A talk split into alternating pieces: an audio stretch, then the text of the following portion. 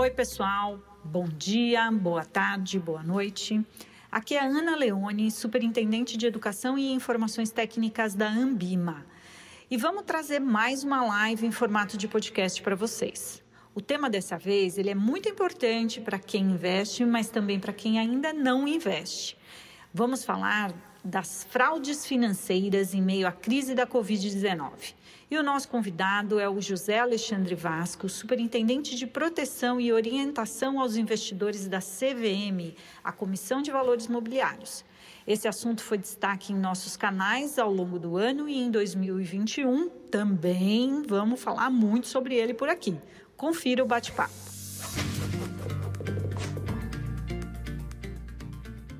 Primeiro, eu gostaria de te agradecer, Vasco, por topar bater esse papo com a gente. A gente sabe o quanto o trabalho da CVM é importante, não só nessa área, mas em todos os aspectos de proteção do investidor. O objetivo desse bate-papo de hoje é a gente falar sobre um tema que é super delicado, mas que ninguém está imune, né? Ainda a única vacina existente é a informação, que são as fraudes financeiras que elas aparecem a todo tempo. É, então, eu queria que você falasse um pouco, Vasco, o que é que vocês estão vendo aí na CVM é, e quais são os principais cuidados que as pessoas têm que tomar para não cair ou evitar aí é, cair numa fraude financeira. Olha, obrigado, Ana. De fato, as fraudes financeiras fazem parte da história do mercado na CVM. Eu estou na CVM desde 97, no início da CVM, nos anos, no final dos anos 70, anos 80. Boa parte do esforço da fiscalização já era naquela época para reprimir fraudes com ações, ofertas irregulares na autarquia. Ao longo do, de, dos, dos, anos, a gente é, viu várias ondas, porque as práticas não mudam tanto, mudam mais algumas, às vezes a tecnologia, evidentemente, mas também, enfim, o, o tema, a estratégia de, de anunciar uma, uma fraude, uma pirâmide financeira, um esquema Ponzi. Mais recentemente, nós tivemos uma série de, de fraudes mesmo, com oferta de criptoativos. Né? A gente veio de uma onda de Forex, né, há uns 10, 8 anos atrás, com ofertas irregulares. Uh, depois a gente assistiu uma, um uso muito é, disseminado de uma coisa que é regular, que é o marketing multinível, né, que é uma forma de você remunerar, enfim, pessoas numa, por exemplo, no empreendimento de venda direta, em que esse marketing multinível foi utilizado como uma forma de escamotear uma verdadeira pirâmide financeira. Depois a gente teve essa onda com os criptos ativos, que foi muito forte. É, muita gente no país perdeu dinheiro. As reclamações aumentaram muito na CVM. Nós saímos de 30 processos, casos, processos administrativos de investigação em 2014 para 371 processos no ano passado e os números continuam a crescer. É, infelizmente, nessa crise, a gente tem visto um recrudescimento dessa tendência, desde golpes que não têm relação aparente com investimentos, a gente tem visto nas notícias, mas também a ofertas de investimentos milagrosos, com promessas de rentabilidade é, absolutamente impossíveis, que se aproveitam aí do, uh, do momento das pessoas. Antes era uma busca por retorno, as taxas de juros caindo e as pessoas, a gente vê um crescimento dos investidores. Agora, é, essa é, situação específica tão desafiadora está se aproveitando muitas vezes do desconhecimento das pessoas para oferecer esses esquemas é, absolutamente irregulares. E quais são os principais golpes que a CVM é, recebe aí? A gente sabe que tem alguns tipos aí, mas quais que são os mais comuns e que diferença tem um do outro, Vasco? Ainda existem aqueles golpes em que as pessoas são procuradas dizendo que elas têm um dinheiro a receber, sejam ações esquecidas, ações das companhias telefônicas, dos planos de expansão que aconteceram nos anos 70 e 80 especialmente, é, ofertas de serviços para resgatar esses ativos, muitas vezes fundo 57.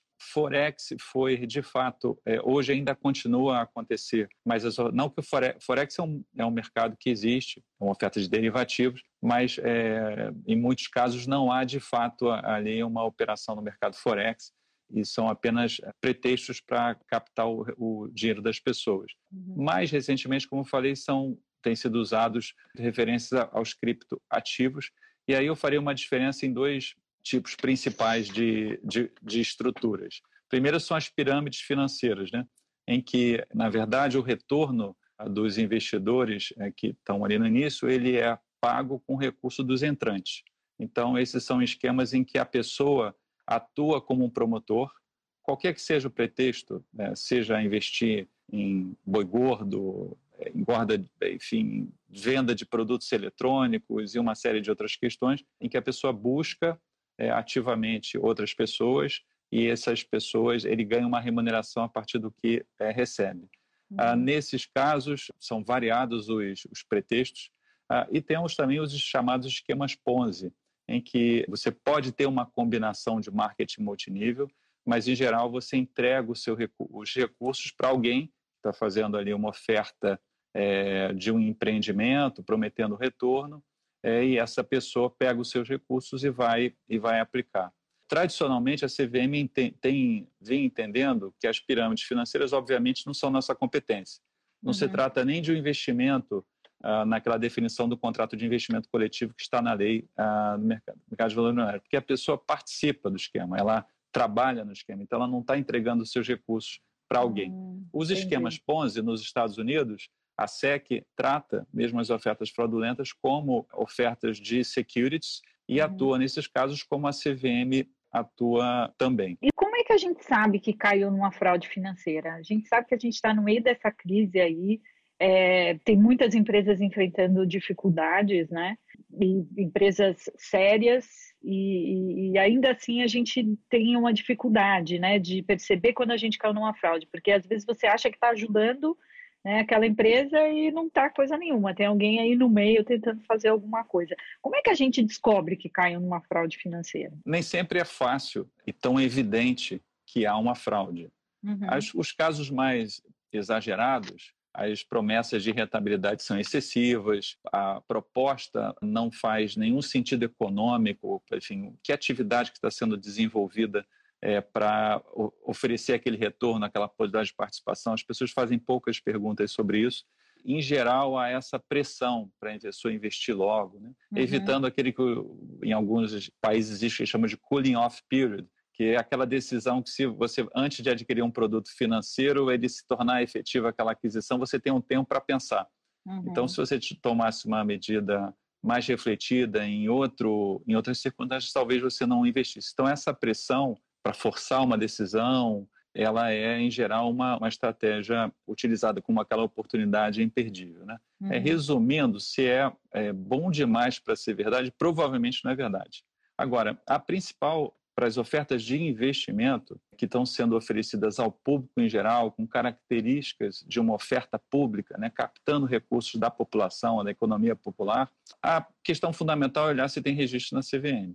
Uhum. A gente não cansa de repetir que todas as pirâmides que chegaram à CVM é, nos últimos anos, se tivesse sido feita uma busca no site da autarquia ou encaminhada uma consulta, a pessoa saberia que aquela é, oferta não era registrada, que aquele não era um participante registrado de mercado.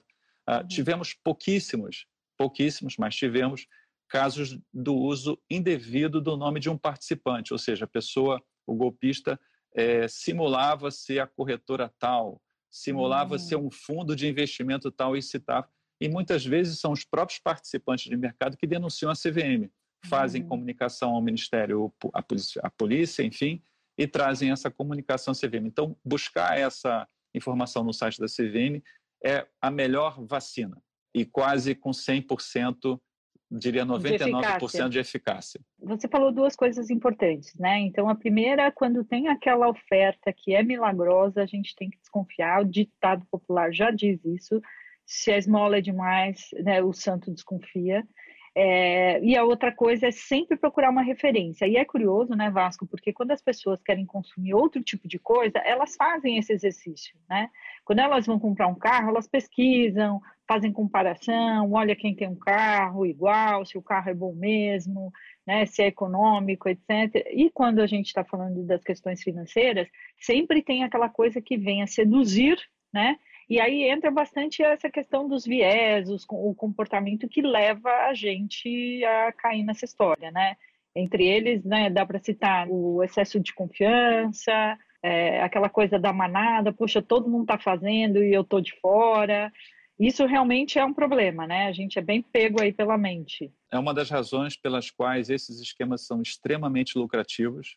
A gente tem notícia de esquemas que captam rapidamente 200 milhões de reais da poupança popular, 200, é, pequenos 50 milhões, ah, uhum. uh, porque eles se propagam pela, pela internet. Esse ponto que você mencionou, ele é extremamente relevante. Eu vou citar um exemplo que acontece, a gente viu acontecer em vários, em vários casos. Muitas vezes as pessoas identificam que é uma pirâmide, especialmente quem já foi vítima.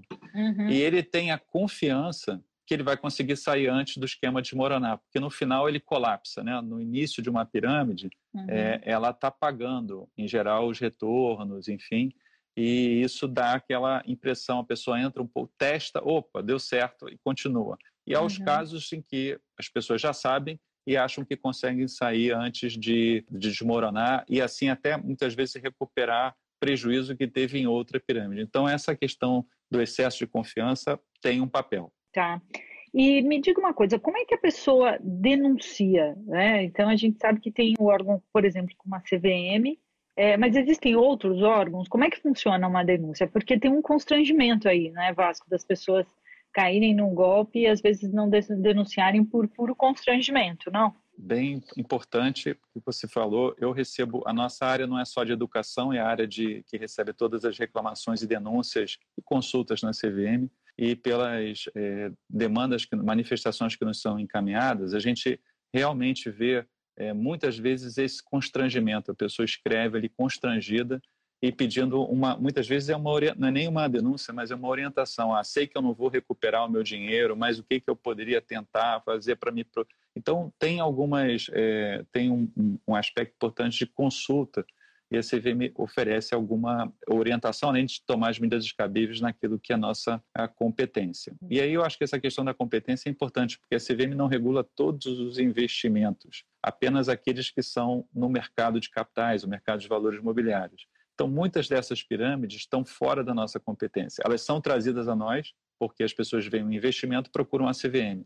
Uhum. E a gente recebe e analisa todos os casos é, como é nosso dever, mas são, em geral, questões que estão fora da competência da CVM. Então, nesses casos de golpes, estelionatos, é seguro e, e importante procurar as autoridades policiais, porque, em uhum. geral, ali é um crime. Quando, mesmo quando aquele esquema de captação irregular está fora da nossa competência e, portanto, a gente não pode tomar nenhuma medida, eu posso falar depois das medidas que a gente adota, nós sempre comunicamos ao Ministério Público responsável, com competência para atuar, e compartilhamos uhum. todos os elementos que nós é, recebemos. Então, é importante verificar se é de fato uma questão mais para um golpe do que uma oferta irregular no mercado de capitais e encaminhar, buscar encaminhar a CVM aquilo que tiver essa relação para que nós não sejamos também congestionados com centenas ou dezenas de milhares de demandas que estão fora da nossa competência, isso de fato, embora seja nosso dever analisar e a gente faz isso, tira a nossa energia para aqueles casos que efetivamente estão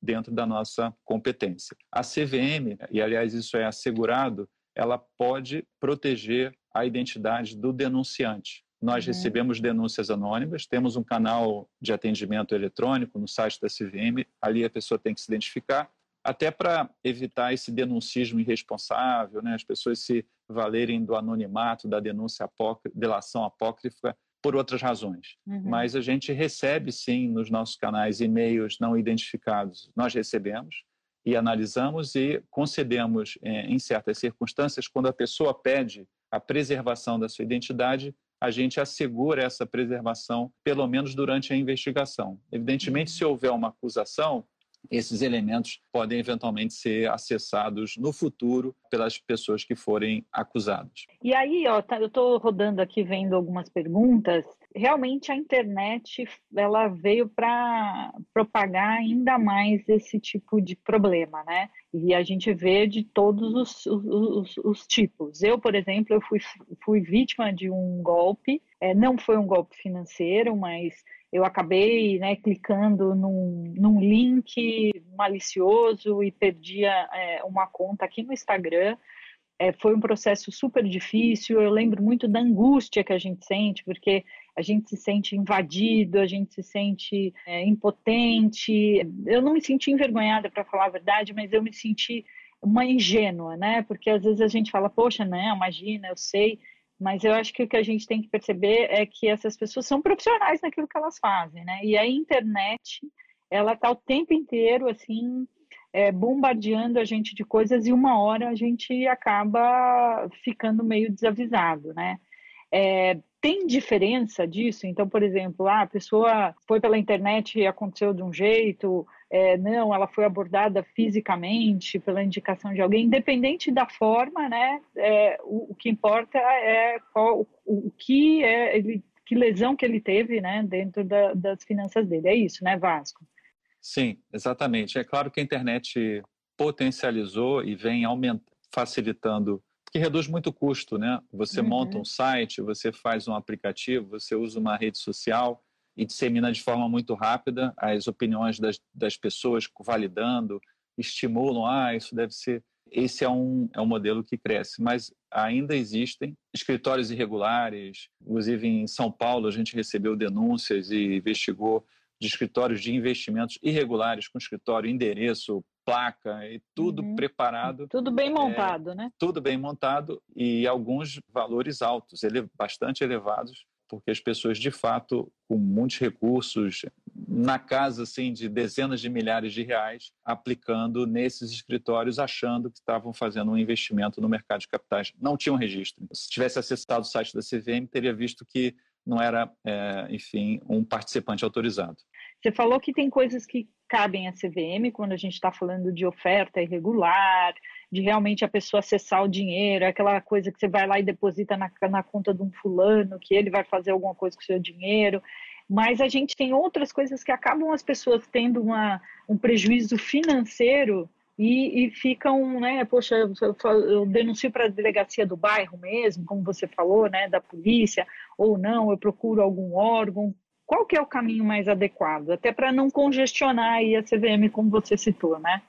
Em geral, esses esquemas como pirâmides financeiras ah, não são competência da CVM e são competência de atuação do Ministério Público, e aí, nesse caso, o Ministério Público Estadual. É para o MP que nós encaminhamos todas as denúncias que recebemos. Quando há uhum. algum indício de envolver uma questão relativa ao consumidor, nós também enviamos para o Ministério da Justiça, para o Departamento de Proteção e Defesa do Consumidor, quando há ali claramente uma relação de consumo, é, né, um uhum. serviço financeiro, entre aspas, prestado. É, esses casos são, em geral, crimes contra a economia popular, previstos na Lei 1251, é, e são competência estadual para o qual nós repetemos essa, essas demandas. Pode haver o caso de ser utilizado, e já aconteceu, o marketing multinível como um reforço de uma oferta que é de mercado de capitais. Uhum. Seja, por exemplo, um serviço de consultoria, de análise de valores imobiliários, de gestão de carteira, e aí ele oferece um rebate ou é, uma remuneração para quem captar mais clientes, e aí se forma ali um esquema piramidal, mas isso é muito excepcional.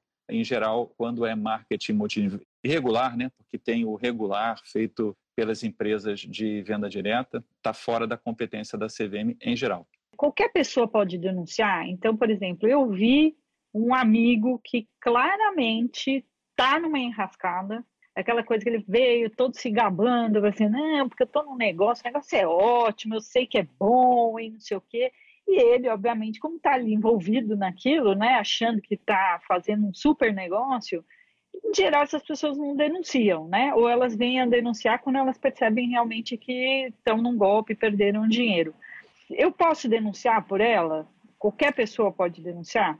Qualquer cidadão pode encaminhar uma denúncia, não só à CVM, como aos órgãos competentes, Ministério Público, Polícia Civil, se for o caso, Polícia Federal, e há sempre uma colaboração entre nós. É, uhum. Quando alguns golpes são identificados, algumas atuações no sistema financeiro irregulares são identificadas pela Polícia Federal e ela compartilha os elementos conosco ah, para que a gente dê a nossa contribuição técnica quando o tema envolve mercado de capitais. Então, qualquer pessoa pode denunciar e não precisa, na verdade, indicar quem é o, o vizinho, o amigo, a potencial vítima. É só relatar é, o que está acontecendo, o site, o endereço e informações que nos ajudem a avançar. As delações anônimas, é, até por uma orientação do Supremo Tribunal Federal, elas não viram processos de imediato. É tá. justamente para proteger as pessoas de um denuncismo irresponsável e às vezes. Uhum. Então, elas abrem, é, no nosso caso, a gente abre um procedimento de averiguação preliminar para analisar se ela é verossímil. Se ela não for verossímil, há situações que realmente não são, são meras suspeitas, ela é encerrada sem abrir um processo. E esse procedimento é confidencial, ele não é público. E isso uhum. é uma uhum. forma, inclusive, de preservar as pessoas que estão sendo denunciadas, né? E também uhum. ninguém gostaria de receber, por exemplo, um ofício da CVM ou de um órgão do Estado é, pedindo explicações sobre sua atividade a partir de uma denúncia anônima que seja absolutamente inverossímil. Então, a gente faz esse juízo até para não importunar o Estado, importunar indevidamente as pessoas. Agora, se tiver indício, aí se abre um processo e segue em frente. Tá. Acho que até aproveitando um pouco dessa, disso que você está falando, Vasco, a gente sabe que no meio dessa, é, dessa crise toda que a gente está vivendo, né, é, a gente está todo mundo bastante apreensivo porque de alguma forma teve o bolso afetado. Diferente de outras crises em que elas se originaram no próprio né, sistema financeiro, essa daqui ela veio assim de todos os lados mesmo, né? Pessoas que tinham uma poupança, tinham dinheiro guardado e que viram a rentabilidade do, dos seus investimentos serem afetados e por outro lado aquelas pessoas que não tinham, mas que né, estão aí com a demanda menor, algumas perderam emprego, algumas pessoas viram a renda diminuir bastante. Então, nesse meio, assim, é, uma coisa que é, eu queria que você contasse um pouco, essa diferença, o que, que é o risco do investimento e que não necessariamente é fraude, né? Você optou por um investimento, que esse investimento é arrojado, que ele tem uma potencial é, né, de sobe e desce, porque eu, a gente tem recebido perguntas assim desse tipo. Nossa, eu investi no negócio, o negócio perdeu 10%, 20%, isso aí é um golpe. E não, a gente está falando aí sim de características de investimentos, não é isso, Vasco? Exatamente. Para fazer uma analogia aqui, por exemplo, com as cotações na Bolsa, quando uh, elas são afetadas nessa, nessa crise, a gente recebe automaticamente dezenas de denúncias de pessoas ah, dizendo que está havendo uma manipulação, de que está havendo uso de insider trading, que está havendo alguma estratégia. E são, em geral, suposições. As pessoas olham os movimentos, fazem ali. A gente recebe, encaminha para a área, porque pode ter ali uma inferência que seja útil, mas a CVM acompanha todas as negociações em, em, nos mercados, a vê quem, é, enfim, quem está atuando, tem filtros e sistemas então, essas questões são acompanhadas não só pela CVM, como também pelos autorreguladores, né? especificamente a BSM, assim como a Ambima é uma autorreguladora. Então, é, um movimento adverso nas cotações, ela provoca, em geral, esse sentimento mesmo em mercados como é, regulados e que ninguém é, desconfie que seja uma fraude. O que eu é, acho importante ressaltar é que com, no mercado de capitais, com participantes registrados fundos registrados na CVM, participantes registrados corretoras, agentes autônomos, não há fraude. É, uhum. Podem haver condutas irregulares, pode haver descumprimento, pode haver até uma fraude, mas não existe um empreendimento fraudulento. Então, uhum. ele tem que atender ali uma série de recomendações, ele é supervisionado não só pela CVM, muitas vezes por um regulador, então, é um mercado regulado. Portanto, quando você está dentro de um ambiente regulado, você tem as proteções. Elas não te protegem daquilo que é íncito, a própria natureza do investimento, que é ter risco. E isso, a forma de proteção é pela informação, pelo suitability, mas esses riscos estão afastados e nos casos em que acontece, né, crimes são cometidos né, na sociedade e para isso existe o Estado para reprimir, para punir e tomar as providências cabíveis em relação aos infratores, mas eu posso dizer que existem sim é, infrações, mas é, o tema que nós estamos tratando ele é praticamente inexistente dentro do mercado regulado.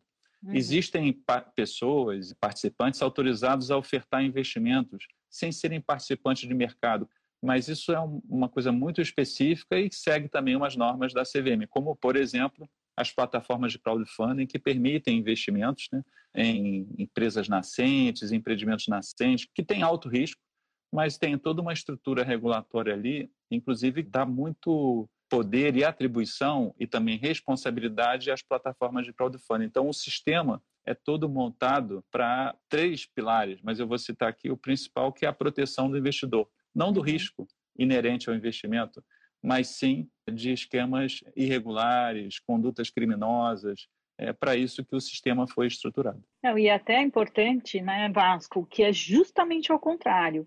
O principal apelo, a principal oferta de uma fraude financeira é de que ela não tem risco, não é mesmo? Então ele fala, não, é, não eu garanto, isso aqui é não risco nenhum, esse negócio é ótimo, é maravilhoso, você tem que confiar etc. Ao contrário de quando a gente fala do mundo dos investimentos, o que a gente sempre tenta explicitar são os riscos envolvidos. E que você tem risco deles serem voláteis, deles se comportarem diferente, em diferente forma em diferentes cenários.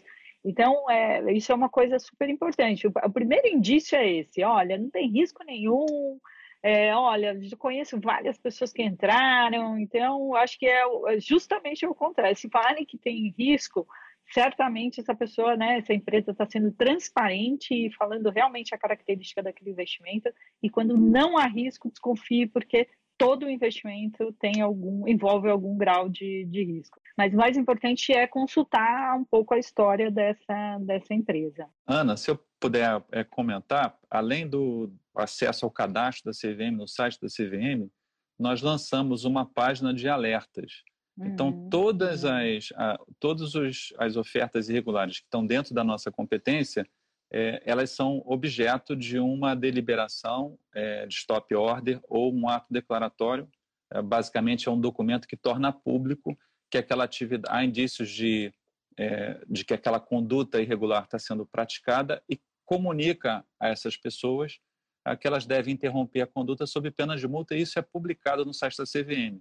Uhum. Sempre foi público, mas é, nós criamos uma página de deliberações, é só entrar no site da CVM, lá em Investidor, e você pode consultar todos os casos desde 2005 em que a CVM atuou, e tem a lista com as deliberações, com os atos uhum. declaratórios, com as condutas que foram praticadas, com as pessoas que foram ou você tem um nome específico, pode olhar lá se já tem um, um ato da CVM uh, eh, contra essa empresa.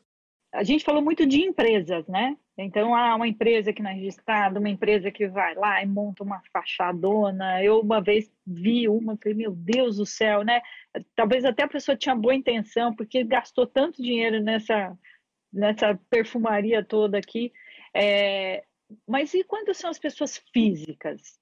Então, é um, um fulano que veio te oferecer um negócio da China lá, interessante, com super retorno, pôs o, o seu dinheiro na conta. É, e aí, que que é, ele também é alvo? Ele pode ser denunciado? Como é que a pessoa faz quando é um, um, um indivíduo e não uma empresa? Sim, não há nenhuma diferença. O importa é, é o que ele está fazendo ah, de forma irregular, pode ser atuando como, por exemplo, um consultor de valores imobiliários, ah, como um analista de valores imobiliários, dando, enfim, consultoria ou fazendo análise, cobrando por isso, fazendo uma atuação como gestor ou uhum. mesmo captando recursos, por exemplo, para um empreendimento, empreendimento fazendo uma oferta pública de valores imobiliários. Uhum. Então, ele está sujeito às nossas regras e uh, é alcançado da mesma forma. É importante dizer que muitas vezes as empresas anunciadas nem existem. Na verdade, é só uma pessoa física que cria um, um nome, é, mas se você for buscar, não existe nem aquela empresa, é só uma, enfim, um pretexto para dar uma aparência de maior regularidade, seriedade ao empreendimento. Tá. E uma coisa também que é interessante, Vasco, não sei se você concorda, mas a gente também olhar num aspecto bastante amplo, assim, porque a criatividade é imensa. Então, assim, eu me lembro muito, eu cito isso o tempo inteiro. Logo que começou o congresso lá, a conferência de, de comportamento do investidor da CVM, que acontece todo ano, eu espero que esse ano ela aconteça também, que uma das palestras mais interessantes é, dessa, da conferência de todos os anos foi justamente sobre fraudes financeiras, que foi uma pessoa que foi falar lá e ela contou vários casos.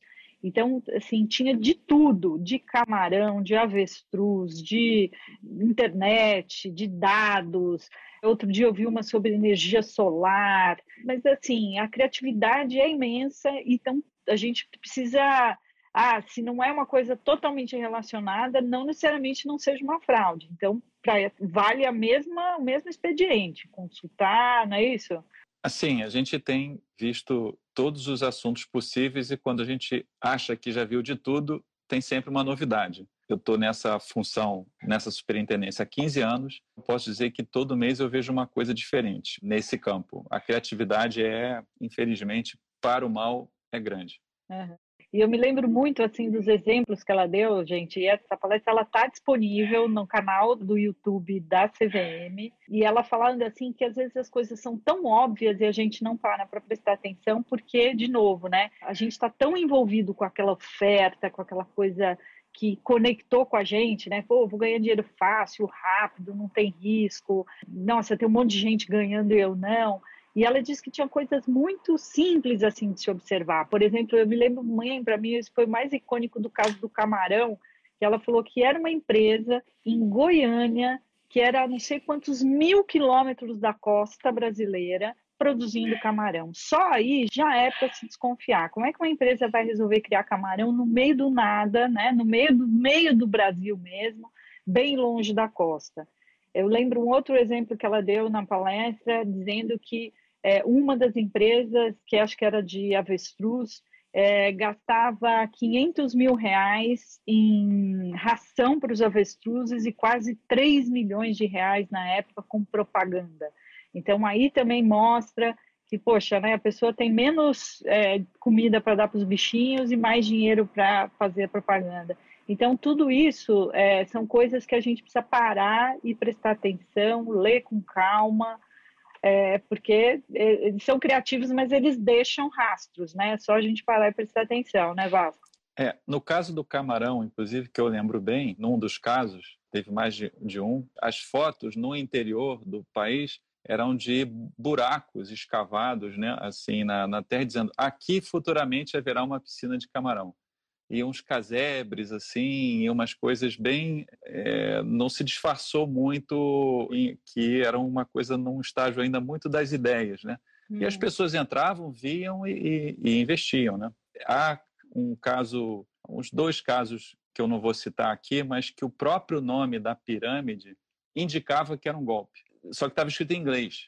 hum. e as pessoas não não ligaram uma coisa a outra. Então a gente fica até pensando qual a intenção né, de quem estruturou isso, porque uhum. além de estruturar algo que levou o dinheiro das pessoas, né, não era pouco dinheiro, ainda depois elas perceberam, poxa, mas eu não percebi que realmente o próprio nome uhum. já indica que é uma pirâmide. Mas, enfim, é, é, é importante realmente atentar a esses, a esses detalhes e fazer uma avaliação refletida e não no calor da oferta. Tá. E uma coisa que você falou que é importante, né? É muito rápido, né, Vasco? Às vezes é questão de semanas, né? Os esquemas Ponzi, em geral, demoram um pouco mais para crescer, mas eles duram mais. Porque uhum. o esquema Ponzi é, por exemplo, uma oferta de engorda de camarão, uma oferta de plantação de palmito, de reflorestamento, de placas solares. E aí as pessoas entregam os recursos, tem ali uma não tem uma liquidez diária e não vai crescendo tão rápido. Então ela às vezes é mais difícil de detectar.